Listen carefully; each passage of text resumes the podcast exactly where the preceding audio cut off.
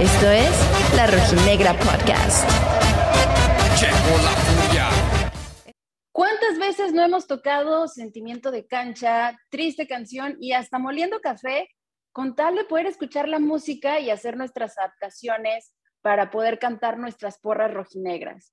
Las entonamos en el gym, en el trabajo, en el coche, rumbo al estadio y saliendo de él, pero algo nos hacía falta, no era suficiente.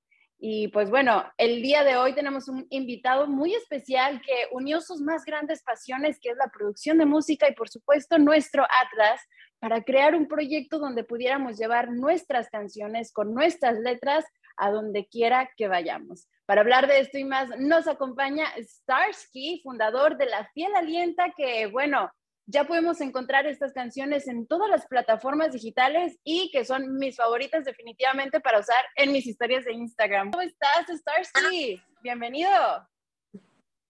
Hola, ¿qué tal? ¿Cómo estás? Buenos días, Libet, y buenos días a todo tu público, o buenas tardes. buenos días, buenas tardes, buenas noches a la hora que nos estén escuchando. Así es. Qué gusto tenerte aquí con nosotros. Eh, estás creando un proyecto increíble que, bueno, más adelante vamos a estar hablando de esto, pero primero quiero que me cuentes y que nos cuentes a todos por qué le vas al Atlas, de dónde sale esta pasión por, el, por los colores rojinegros. ¿Por qué le voy al Atlas? De, de chico, aquí en Guadalajara iba a ver a todos los equipos. Y bueno, estaba UDG, estaba Tecos, Chivas, Atlas. Y, y pues en algún momento sucedió, ¿no? Creo que ver la bandera rojinegra cuando daba la vuelta al estadio, cuando, cuando metía un gol el Atlas, creo que fue alguna de las cosas que, que me hizo clic y que me empezó a, a, llamar mucho la atención los colores, etc. Y me gustaban también los juegos los sábados por la noche. Em, después, conforme fui creciendo, pues la mayoría de mis amigos fueron rojinegros y tengo una muy buena amiga que, casi no frecuento, pero íbamos ella y yo cada 15 días al estadio y eh, ahí se arraigó un poco más. Eso habrá sido por ahí del 97, 98 hasta el 2001 más o menos. Y, y pues prácticamente desde los 8, 9 años soy rojinegro, así que ya tengo bastante tiempo amando estos colores un sentimiento que, que, no podemos explicar, ¿verdad? Que, que, viene la trillada frase, ¿no? De si te lo explico no lo entenderías. Pero, este, oye, recientemente tuvimos a, un gran artista, este gran personaje que, causó revuelo también aquí en la Rojinegra Podcast, que fue el Pepo, con su canción de Atlas, La razón de mi vida, ¿no? Eh, que, donde, bueno, principalmente pues fuiste el que comenzó con esta chispita que, que ya nos tiene a todos tan contagiados. Cuéntanos cómo se dio este proyecto.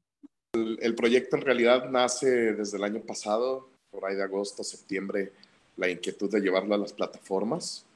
Y, y una vez que lo logramos tener en las plataformas y lanzar, etcétera, eh, el día del banderazo rojinegro, eh, antes de la final contra, contra Pachuca, eh, yo vi, a Ray, uno de los chicos de la barra, ahí en el banderazo y, me dijo, oye, hay que hacer unas cumbias.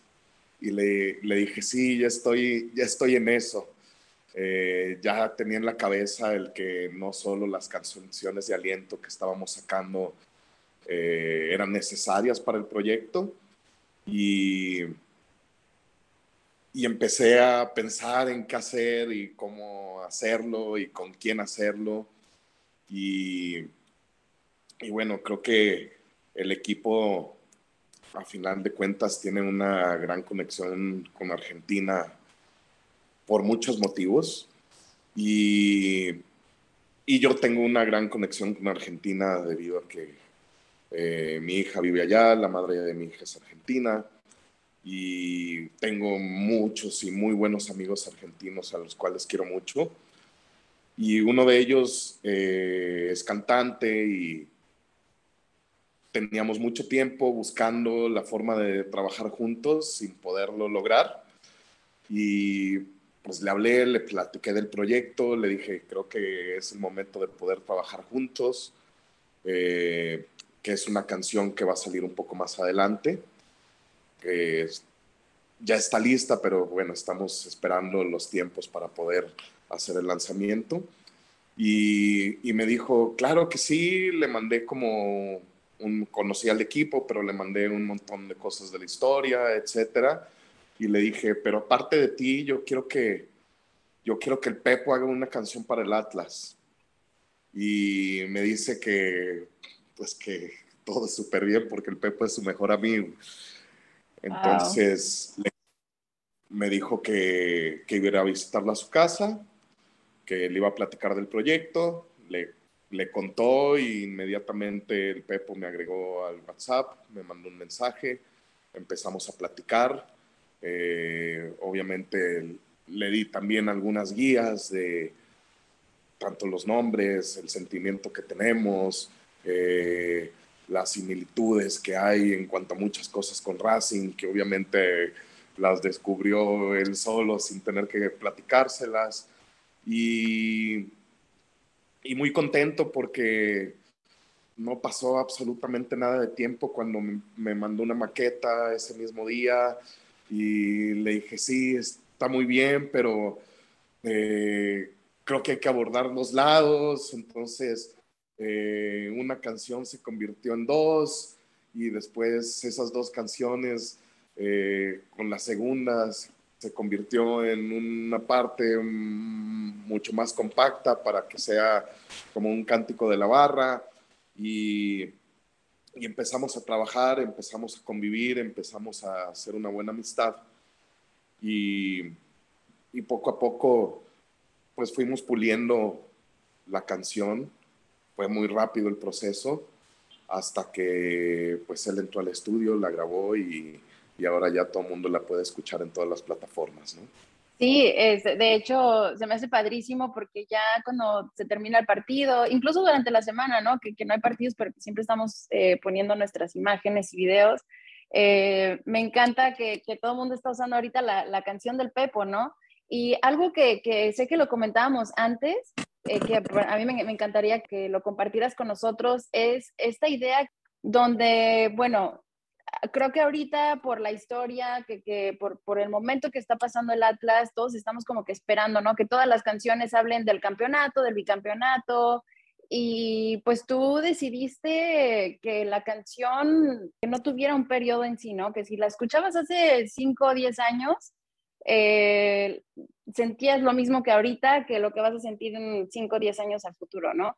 Sí, pues en realidad creo que era súper importante el, el poder transmitir el amor al equipo y transmitir el sentimiento de los colores y, poder expresar musicalmente eh, ese sentimiento, pero de una forma atemporal, ¿no? Es justo algo que tanto a Pepo como al Tuku, que es el otro artista que va a sacar unas canciones, eh, les comenté y les hice mucho énfasis, ¿no? Donde, pues a final de cuentas sí, fuimos campeones, somos bicampeones, pero esperemos que el día de mañana seamos tricampeones, pero hace que la temporalidad de las canciones sea muy corta, ¿no? Y yo buscaba algo que, que quedara ahí y que si la escuchas en 10 años o 15 años pueda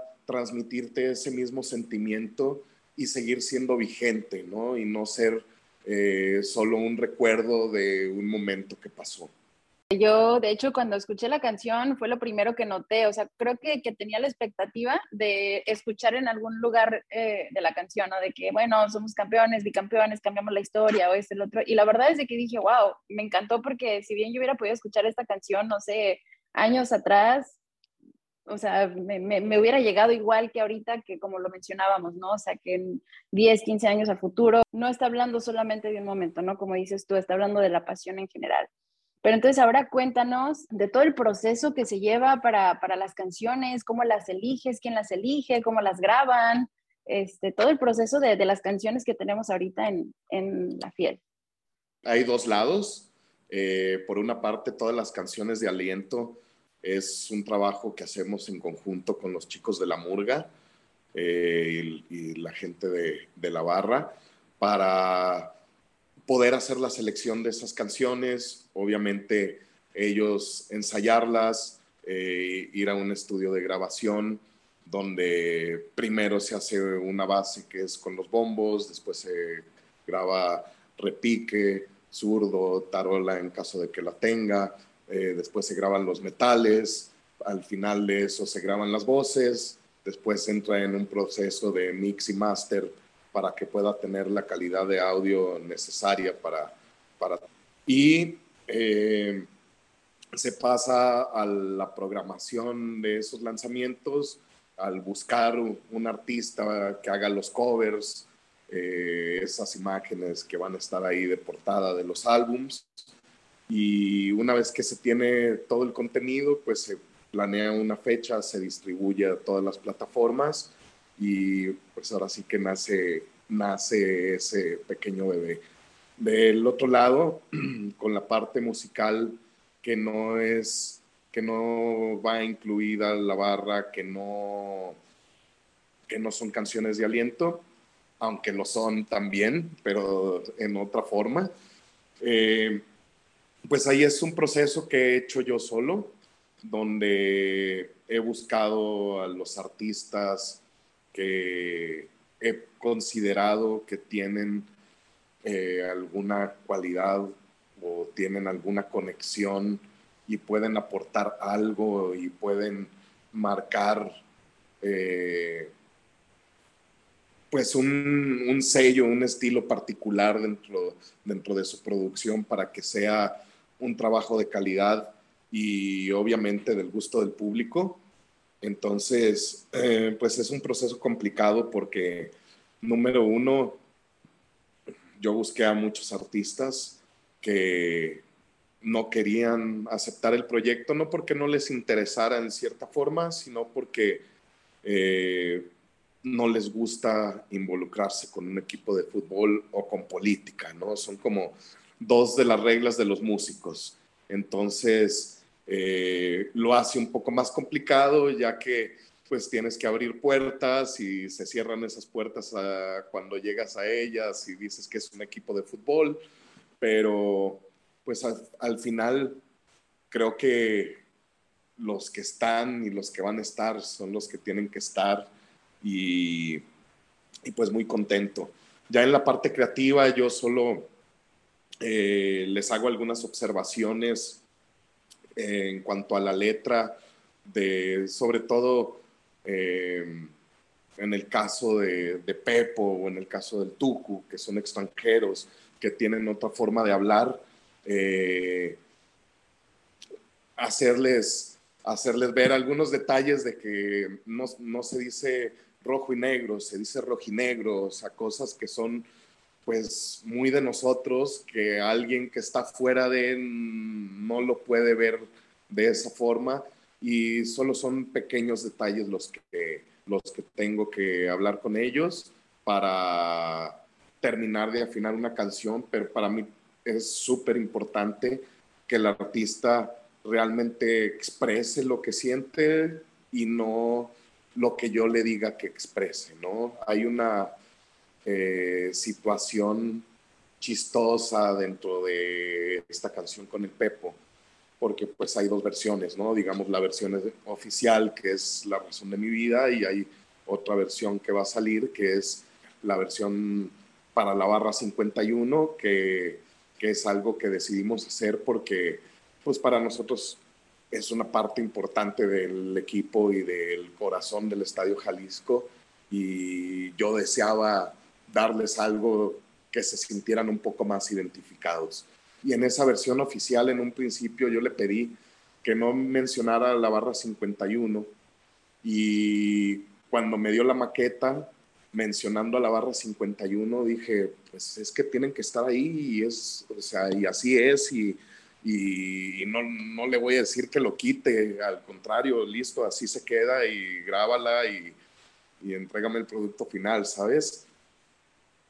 Sí, este, hay algo que, que me gusta mucho, ¿no? De, del proyecto y todo lo que estás creando, porque, bueno, aquí en la Rojinegra Podcast no nos cansamos de, de siempre promover, ¿no? De, de, que todo tiene que ser familiar, de que todos queremos ir al, al estadio tranquilos y tratar de quitar estos estereotipos de barra, ¿no? Lo cual se me hace muy interesante, pues que siempre has estado cuidando ese aspecto, pero sin quitar la esencia, ¿no? Como dices tú, o sea, siempre considerando que claro que está la barra 51, pero que venimos a alentar, que, que o sea, queremos estar nada más echándole porras, ¿no? A nuestro equipo. Y me mencionabas, ¿no? Que, que, estás como que entreveremos que si la pones o no la pones en el Spotify, la canción, porque quieres mantenerla, ¿no? En, en, o sea, separada, lo que es la, la, canción de la barra y la canción de la razón de mi vida. Así es, sí. Eh, estamos decidiendo perfectamente qué es lo que vamos a hacer con esa canción. Por lo mismo, ¿no? Pensamos que, aunque no es violenta y aunque no incita a la violencia, pero pues sí es un lenguaje mucho más barra y mucho más coloquial, coloquial, perdón. Eh, con el que se está hablando y, preferimos dejarlo exclusivo para YouTube, para toda la gente que quiera escucharlo, vaya, vea un video, se, trabajó en un video que, va a quedar muy padre, hay un eh, muy buen artista que eh, hace trapos en Argentina, eh, casi todos los equipos, que hizo un trapo hermoso donde está una, la cara del Pepo, el escudo del Atlas, la fiel, que usamos ese como back para, para la grabación. Y, y, van a encontrar algo muy lindo con bengalas, con muchas cosas que, que les va a gustar. Y también queríamos darle la importancia como a ese video, ¿no? Y dejarlo ahí como un video y que si alguien quiere escuchar la canción, pues que vaya a YouTube y, la vea, la descubra y, y, la escuche todas las veces que quiera dentro de esa plataforma.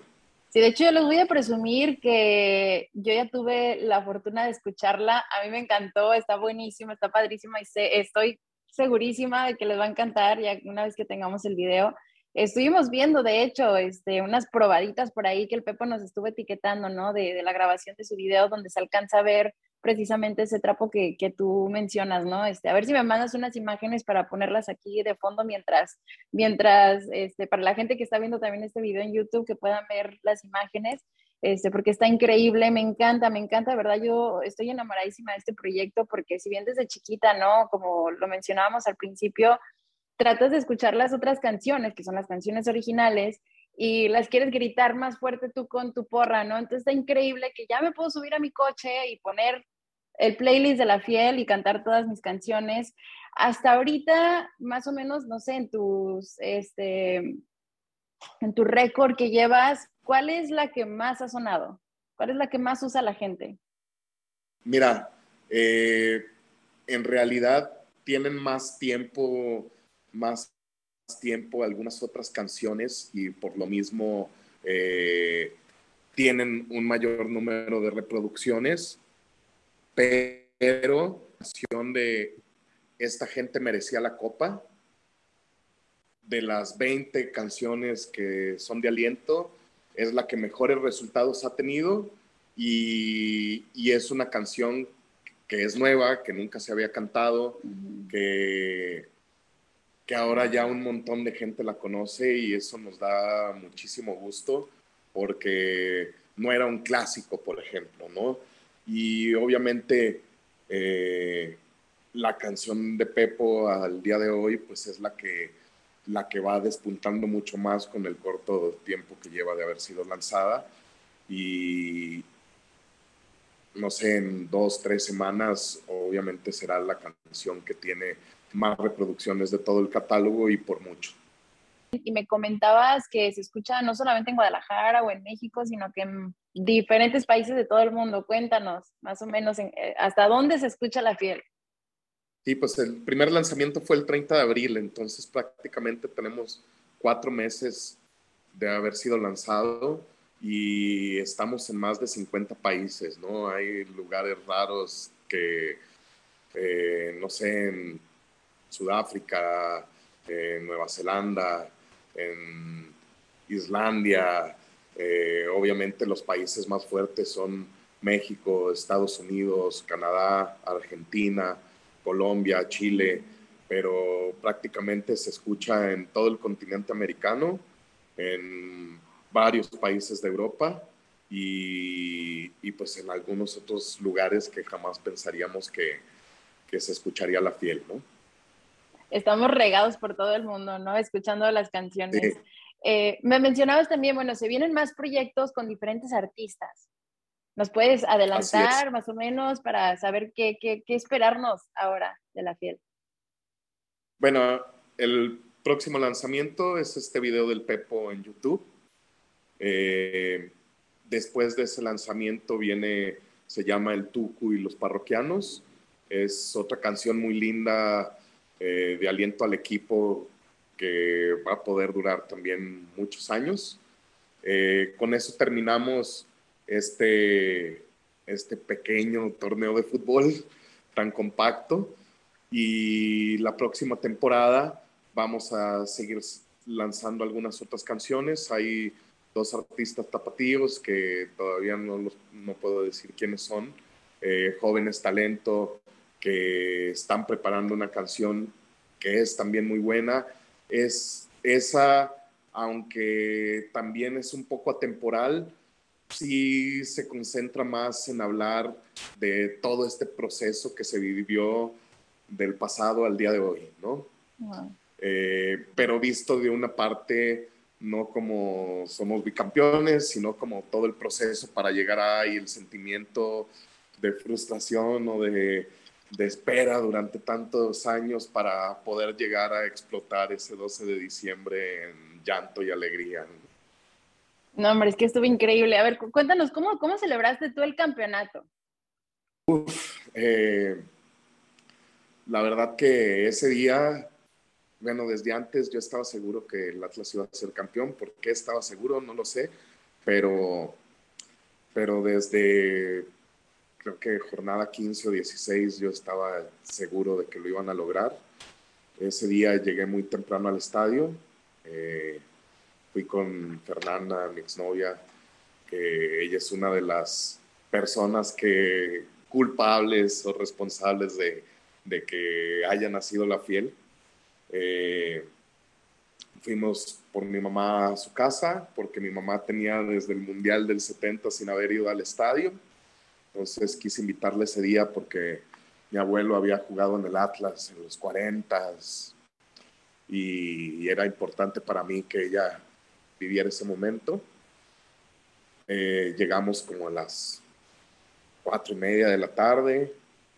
Como ella, aunque está muy bien, está grande, nos metimos temprano al estadio, había muy poca gente. Y decía, es que ¿por qué nos metemos desde ahorita? Eh, y bueno, poco tiempo después vio el por qué nos habíamos metido temprano, ¿no? Em, pues estuvimos ahí tomando un poco de cerveza, cantando, eh, emocionados, nerviosos, esperando el momento de que iniciara el partido. Y, y bueno, cuando, cuando Camilo para ese penal, pues fue así como el, ay, se me parte la voz, fue así como ese momento, ¿sabes? O sea, ya es ahorita y, y con Furch era así como, por favor, o sea, que no pase lo mismo que pasó en Toluca y por favor, mételo. Y, y en cuanto metió el gol, pues gritar como loco, llorar, llorar, llorar, llorar, llorar em, y festejar. Estuvimos ahí no sé cuánto tiempo después del, del partido, la verdad no recuerdo. Eh, fuimos a casa de mi mamá a dejarla y, y llegamos a la glorieta a festejar, que está muy cerca de mi casa, dejamos el carro en mi casa, llegamos a la glorieta y estuve ahí como hasta las 5 de la mañana más o menos. Sí, la verdad, yo me acuerdo mucho que estaba, pues yo estaba temblando también ¿no? durante los penales, tenía mi trago que ni siquiera podía levantar el vaso, no tenía las fuerzas de levantar el vaso porque según yo dije, ok, necesito distraerme en algo, ¿no? Y, y dije, bueno, le voy a dar un trago porque hasta la boca tenía seca y no podía, o sea, me, me acuerdo que me temblaban las manos y quería agarrar el vaso, no tenía fuerzas, eran unas emociones y sentimientos increíbles, ¿no? Como dices, era una tona revolución en la cabeza. También, de hecho, mira, a lo mejor por ahí nos cruzamos y que también ahí estuve en la glorieta como hasta las 4 o 5 de la mañana. Pero sin duda son momentos inolvidables, esa, esa fecha definitivamente nos, nos marcó muchísimo, ¿no? A todos, el, el poder compartirlo, ¿no? Con yo, pues en lo personal lo compartí con mis hermanos, esa vez viajamos todos juntos desde acá, desde Los Ángeles, eh, fueron algunos tíos también que estuvieron ahí, conocí a un montón de personas eh, en, en, esa ocasión, ¿no? Que, que aparte que todos estamos tan contentos de buenas, o sea, nos hicimos un clic increíble, ¿no? Entre, entre varios. Y, y, que siempre, ¿no? Nos gusta repetirlo, o sea, creo que, que la gente más bonita, los momentos más felices, eh, los hemos vivido en la tribuna, es al final de cuentas lo que, lo que siempre terminamos concluyendo, ¿no? Cuando estamos platicando, okay, tu, tu anécdota favorita, lo que sea, y casi siempre tiene que ver con el fútbol, casi siempre tiene que ver con el Atlas y casi siempre es ahí en la tribuna, ¿no? Que, que es esta, esta gente que se convierte en tu familia. Sí, la verdad que eh, yo viví mucho tiempo fuera de Guadalajara y eh, yo era algo que que siempre decía, de, ay, es que el día que Atlas sea campeón y no esté viviendo en Guadalajara y no vea como todo ese proceso y todo ese llegar a, a ese momento, no solo ese partido, ¿no? sino todos los partidos anteriores, toda la temporada. Y, y pues a final de cuentas me esperó. ¿no? Y estuve aquí desde el primer partido que abrió después de la pandemia, la tribuna, siempre estuve, eh, siempre he estado y siempre estoy. Y la verdad que, que regresar después de tantos años y poder estar cada 15 días en el Jalisco, pues es mágico. Obviamente desde ese día he hecho muchos amigos donde ya nos hablamos y nos decimos, oye, no, pero compra tu pase en el mismo asiento que tenías para que todos estemos juntos y, somos un grupito ahí de 10, 15 personas que, que ya compramos nuestros pases en los mismos lugares para saber que estamos entre amigos y tener con quién platicar, etcétera, etcétera. Y cada día pues se, se va haciendo un poquito más grande ese grupo y, pues la verdad que sí, son momentos inolvidables. Eh, pues cada que vas partes, el mismo sentimiento, que hablas de fútbol, que recuerdas anécdotas que ya nos pasaron juntos. Entonces, pues sí, es muy especial. No tienes idea de lo mucho que te envidio en este momento, así de que sentí así de caliente el pecho y todo. es que estando tan lejos eh, es, es, muy difícil, la verdad es muy, muy triste. Eh, sí, no te voy a mentir, si de repente te pegas un poquito medio la depre, ¿no? De, de no poder ir al estadio, de que tu única opción es verlo a través de la televisión pero pues mira, ya en estas últimas ocasiones nos hemos juntado también muchos aquí en Los Ángeles que les he estado compartiendo, ¿no? Que también la familia rojinegra de aquí de Los Ángeles sigue creciendo, que esperemos que, que, esto continúe, ¿no? Porque si bien aunque sea por ese pedacito y, estamos todos como que nos metemos en esta burbuja mágica, ¿no? Donde, donde nos sentimos que estamos allá, donde nos, o sea, es, es, muy bonito, ha sido muy bonito poder tener estas experiencias porque muchos de nosotros, y es que la mayoría, crecimos en Guadalajara también, yendo al estadio cada 15 días, viviendo toda esta pasión del fútbol, ¿no? O sea, que que no era algo extraño salir a la calle y ver a alguien del Atlas en la calle, ¿no? Yo me acuerdo que fue de las primeras cosas que noté aquí en Estados Unidos de que pues sales y no ves a nadie del Atlas, ¿no? Y si ves a uno por allá es como, no inventes, o sea, te quieres ir corriendo a, somos hermanos, ¿no? Tú no sabes, pero tú y yo somos hermanos. No sé, es, este, es, algo muy increíble, ¿no? Y me acuerdo que de, de, de recién que empecé a, a regresar a Guadalajara, era una emoción increíble el, llegar a Guadalajara y voltear a todos lados y de repente salía alguien por allá del Atlas y otro con la camisa del Atlas y hacer así como de que, ay, aquí está mi gente, ¿no? Aquí es donde se siente bonito, ya llegué a mi casa, ¿no? Y definitivamente se extraña mucho todo esto, ¿no? Y, y el poder ahora ya vas encontrando más gente acá de que también le va al Atlas, que también entiende tu locura y tu pasión y que también está dispuesta, ¿no? a dejarlo todo y hacer lo que sea con tal de, de poder pasar estos momentos, ¿no? En, en, familia rojinegra, ha sido muy mágico, ha sido muy mágico, pero sí, mientras te estoy escuchando, estoy así de, ya quisiera estar yo por allá en el estadio también. Sí, fíjate que yo desde muy chiquita, a mi hija, tenía yo creo que un año la primera vez que fui al, fui al estadio, porque pues yo tenía que ir al Azteca o al Azul o a o a Puebla, a Toluca, a, a verlo y siempre yo me llevaba a mi hija eh, la madre argentina de River siempre me decía así como es que, ¿por qué le inculcas ese equipo? O sea, no son campeones, no son nada, siempre están hasta abajo. Y, yo le decía, no, pues vas a ver, un día va a cambiar. Y muy orgullosamente, mi hija en su escuela, si alguien le pregunta a quién le vas, les dice al Atlas, ¿no? Antes de decir algún equipo argentino.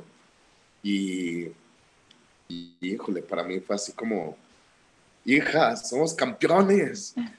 Hijas, somos bicampeones, ¿sabes? Así de, de decirle, ya ves, o sea, no estuvo mal. Sí. Estás chiquita y estás viviendo los mejores momentos, ¿no? Aunque sea lejos. Y pues siempre que ven, viene, eh, la llevo siempre al estadio, se sabe todas las canciones, ¿no? Cantamos, brincamos, disfrutamos. Y pues eso también es como súper lindo, ¿no? El poder transmitir a alguien más eh, ese sentimiento y, y, que lo adopte y que lo sienta y es algo también súper, súper lindo. Sí, no, yo, yo sé que, que, también lo he compartido un millón de veces aquí en el podcast, pero para mí definitivamente lo más sublime de todo, de todo esto ha sido el poder compartirlo con mi papá. Eh, digo, a mí me tocaba, ¿no? Crecer también viéndolo enojarse y sufrir por el equipo y de repente que, estaba de malas, ¿no? Porque pues el equipo no había ganado y, y, era, o sea, lejos de que tú lo vieras mal o lo que sea, te compartía ese sentimiento, esa pasión y terminaba sintiéndola yo también. Entonces, o sea, realmente fui creciendo también, ¿no? Entendiendo estas emociones, ¿no? De, de tanto de frustración, de que ya son los momentos bonitos, de que otra vez estamos mal, y, y, te digo, yo me acuerdo muchísimo también que, en unas ocasiones, ¿no? De cuando los niños entraban gratis, yo siempre he sido muy alta, muy largota, ¿no? Entonces, este, pues no pasaba como niña chiquita. Y me hacía bolita, me hacía bolita, bolita, bolita, así, en, mi papá me cargaba, me hacía bolita y me tapaba con una cobija para verme todavía más chiquita, ¿no? Entonces, este, me dicen, me acuerdo que me echaban carrilla, que me no inventes, a ti casi te arrastran los pies, ¿no? Cuando te cargan, pero ahí iba yo, esa bolita con mi papá, y este, me decía, hazte la dormida, hazte la dormida, ¿no? Este, me van a cancelar aquí el, Atlas me va a cancelar el podcast por andar diciendo yo estas cosas, ¿no? Pero... eh, bueno, pero ya no pasa, ¿no? Pero ya no pasa, exactamente. Entonces yo entraba eh, así hecha bolita y me acuerdo que ya en cuanto pasábamos, pues ya me bajaba y todo, y ya era toda la locura, ¿no? Pero sí, definitivamente tengo recuerdos muy bonitos, ¿no? Con mi papá, que además, este, pues imagínate, ¿no? papá, yo soy hija, mujer también, o sea, pues te quieren cuidar, ¿no? O sea, eres su princesa. Y era muy difícil también así como de que, papi, el Atlas va a jugar aquí en San José o en Salinas o lo que sea, ¿no? Y, y tengo ganas de ir. Y ahora sí que en estas ocasiones era padrísimo porque, o sea, no solamente es de que sí, ve, no, era vamos, ¿no? O sea, era muy bonito porque, o sea, para cualquier otro permiso a lo mejor era que ya sabes que el sermón, que no, pero esto, pero aquello, bla, bla, bla. Pero si se trataba del Atlas, era, era convivir juntos, este, igual las canciones, ¿no? Me acuerdo que, o sea, vas en el carro, vas manejando lo que sea, vas cantando las canciones y me da mucha risa, ¿no? Como decía, como lo platicaba con el Pepo, ¿no? Hasta con la mano y todo, que vas en el carro, este, cantándolas.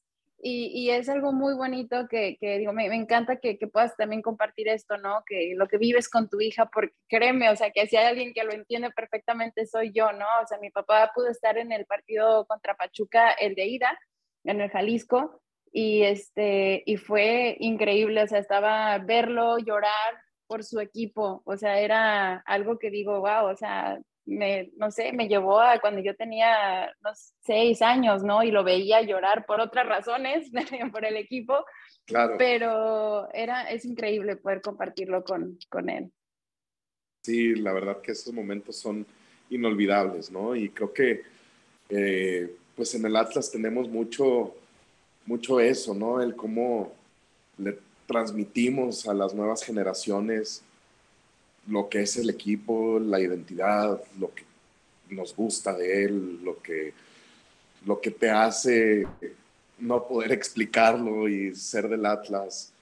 Y digo, ahora, ahora todo cambió, ¿no? Ahora creo que debe de haber un montón de niños de 6, 7, 8, 10 años que, que están empezando a sentir esos, esos colores con una historia muy diferente a la que nos tocó vivir a nosotros, pero, pero qué bonito que haya ese cambio, ¿no? Qué bonito que esto ojalá dure mucho tiempo y que seamos un equipo protagonista, que lo vamos a hacer, aunque ahorita no vayan los resultados como quisiéramos, creo que ahí estamos ya en los 12, ¿no? Y, vamos a, seguir subiendo y, vamos a hacer un buen papel, aunque el inicio haya sido malo, pero, pero pues ya tienen otra historia, ¿sabes? Ya, ya ven al Atlas y ven un Atlas bicampeón y ven una ciudad que estalló en júbilo y estalló de una forma que, que pues en esta ciudad no existe algo parecido ni cercano a, ¿no? Y, y pues eso es súper lindo que, que, toda esa generación va a crecer con, con otra historia del Atlas, ¿no? No, no con todo el aguante que, que tuvimos que hacer nosotros y vivir nosotros. Sí, hay algo el que... El mejor tiempo para ser rojinegro.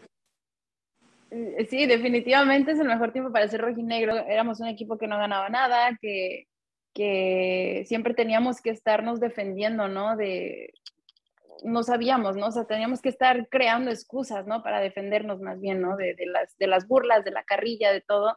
Y estos niños ya están creciendo bicampeones, están creciendo como los reyes del fútbol mexicano, nadie les puede decir absolutamente nada, nadie les puede tocar. Y, pero al final de cuentas te das cuenta que la pasión es la misma, ¿no? La pasión se sigue compartiendo y se sigue entendiendo lo que es ser un rojinegro. Yo, por ejemplo, personal, no voy a generalizar, obviamente, pero sí en lo personal te puedo decir que a todas las personas que yo he conocido que le van al Atlas, todas, absolutamente todas, me han dado una razón, me han dado una historia del por qué le van al Atlas. Todas tienen un, o sea, un, por qué le voy al Atlas, ¿no? Pero si me voy y le pregunto a alguien de cualquier otro equipo, honestamente la mayoría me dice, pues no sé, o sea, ah, pues es que mi tío me regaló la jersey, ¿no? O ah, no, pues es que, pues no, yo escucho, ¿no? De ese, de ese, de ese equipo y ya, ¿no? Entonces es algo increíble lo que, que ser rojinegro es un estilo de vida, ser rojinegro ya es como que es una propia personalidad, no sé, es, algo que no se puede explicar definitivamente. Sí, pues incluso en otra de las canciones que tenemos, que es con Gil, un chico muy talentoso de Ciudad, él es tapatío, pero eh, vive en Ciudad de México, pues justo dice eso, ¿no? Que eh, si crecimos en la derrota, ¿no? ya todos me aman a mí. O sea, y viviendo en la derrota, ya todos lo amábamos, ¿no? Y a final de cuentas, obviamente somos muy felices, pero así llegáramos a estar de nuevo en las malas mucho tiempo, lo seguiríamos amando, ¿sabes? Y creo que lo más importante de, de la fiel es que no somos no somos fans de, de, moda, ¿no? Creo que durante mucho tiempo demostramos que, que ahí estamos y, y, que siempre vamos a estar y vamos a estar más en las malas cuando el equipo lo necesita, ¿no? Sí. No como otros que abandonan. exactamente, exactamente. Eh, no, hombre, pues la verdad es de que ha sido un honor tenerte aquí con nosotros, que nos sigas contando de tus proyectos. Vamos a estar muy al pendiente para que nos lo sigas compartiendo. Vamos a estarlo también aquí, este, vamos a estarlo informando también a través de la Rojinegra Podcast. Eh, fechas, no sé, danos algunas fechas que ya podemos poner en nuestro calendario para estar listos, el video del Pepo, las próximas canciones, algo. 3 de septiembre, el video del Pepo y, y lo demás pues va a ser sorpresa, seguiremos con la incógnita. Muy bien. Estamos todavía definiendo cuál es el mejor momento, ¿no? Algo importante para mí es como como sacar las canciones en algún momento porque tienen algún simbolismo. Entonces, estamos esperando un poco que fluya esa idea o que le encuentre yo ese rayito de luz para, para definir la fecha. Hombre, pues nuevamente muchas gracias por haber estado compartiendo todos estos proyectos y todo tu sentir aquí en la Rojinegra Podcast. Eh, vamos a estar muy al pendiente de todas las fechas. Vamos a estar, este, ya, yo ya tengo marcada la fecha para, para cuando salga la canción del Pepo, el video del, de Pepo. Y, y, pues nada, mucho éxito con la fiel. Eh, a mí me encanta, es de verdad, se me hace un proyecto increíble y más este, que, que lo estés, o sea, que lo, que lo sigas fomentando, ¿no? Como un movimiento familiar. Muchísimas gracias, Livet, por tu tiempo y a todo tu público por por ver este podcast y escuchar este podcast. Eh, invitarlos a que escuchen las canciones, están en todas las plataformas, a que musicalicen sus historias, a que hagan TikToks con esas canciones, eh, a que les pongan like, a que se las compartan a sus amigos. Eh, esas pequeñas acciones que probablemente para ellos, ustedes no, no es nada, son súper importantes para nosotros y es lo que nos hace seguir adelante y poder seguir trayendo más sorpresas para toda la gente. Muchísimas gracias. No, hombre, definitivamente. Cuéntanos, ¿en qué plataformas te podemos encontrar y cómo? estamos como La Fiel Alienta en, en Instagram. Eh, estamos también como La Fiel Alienta en TikTok. Y esas son nuestras plataformas oficiales de la fiel. Obviamente hay muchas otras que son de la murga y de la barra, etcétera, que ellos nos apoyan, pero nosotros solo tenemos esas dos plataformas y en todas las plataformas digitales se encuentran al artista como La Fiel y, y estamos ahí en, todo, en toda la nube, en todo, en todo lugar para que puedan escucharnos. Listo, pues ahí está, chicos. No olviden seguir a La Fiel Alienta en las plataformas digitales, usar las canciones en sus historias. Y pues, una vez más, Starsky, muchas gracias por habernos acompañado. Yo soy Levetro Balcaba, La Negra y nos vemos en la próxima. Esto es La Podcast. La Rojinegra Podcast.